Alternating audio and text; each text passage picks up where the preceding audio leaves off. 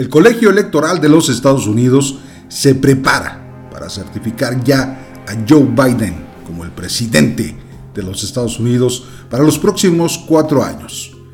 Diversas instancias judiciales electorales en varios estados del país han logrado ya desestimar las quejas presentadas por los abogados de Trump, el cual insiste en que estas elecciones fueron en definitiva un fraude. Han transcurrido ya más de un mes desde las elecciones del 3 de noviembre y ahora el Colegio Electoral de los Estados Unidos se prepara para anunciar hoy con contundencia la victoria de Joe Biden y presentarlo como el nuevo presidente de los Estados Unidos. Esto tras rechazar las demandas de Trump, quien se niega a reconocer su derrota, argumentando en definitiva fraude electoral. No, dice él, no se ha terminado. Seguiremos y vamos a continuar avanzando, dijo Trump este domingo en una entrevista para la cadena Fox, pese a que ya no quedan vías legales claras para negar la victoria de las urnas de Biden. Y poco después, camino a su club privado de golf en Sterling, en Virginia, para pasar el domingo, tuiteaba las elecciones más corruptas en la historia de los Estados Unidos, dice él. En las últimas semanas, no obstante, diversas instancias judiciales en varios estados del país han ido desestimando las querellas presentadas por la campaña del mandatario saliente, la mayor parte por falta de pruebas, y han validado la victoria de Biden. El golpe de gracia al último intento de Trump de revocar el resultado de los comicios presidenciales de noviembre lo asestó el viernes el Tribunal Supremo de los Estados Unidos al rechazar una demanda presentada por Texas.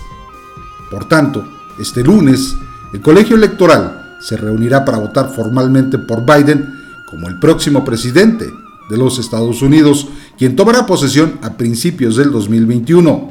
El demócrata ganó 306 delegados en el colegio electoral, por encima del mínimo de 270 necesarios mientras que Trump se quedó con 232 compromisarios del total de 538. Aunque los estadounidenses votaron en las urnas en noviembre, el resultado conocido formalmente es de los votos del colegio electoral, repartidos proporcionalmente por la población entre los 50 estados del país, más el Distrito de Columbia, donde está la capital en Washington. Este proceso se realizará el lunes por parte de los electores de cada estado, habitualmente representantes de los partidos políticos o funcionarios estatales y quienes reflejan el resultado de las urnas del pasado 3 de noviembre. Una vez complementando el conteo, se enviará al presidente del Senado en Washington, cargo que ocupa el vicepresidente de los Estados Unidos, para que confirme el resultado del 6 de enero.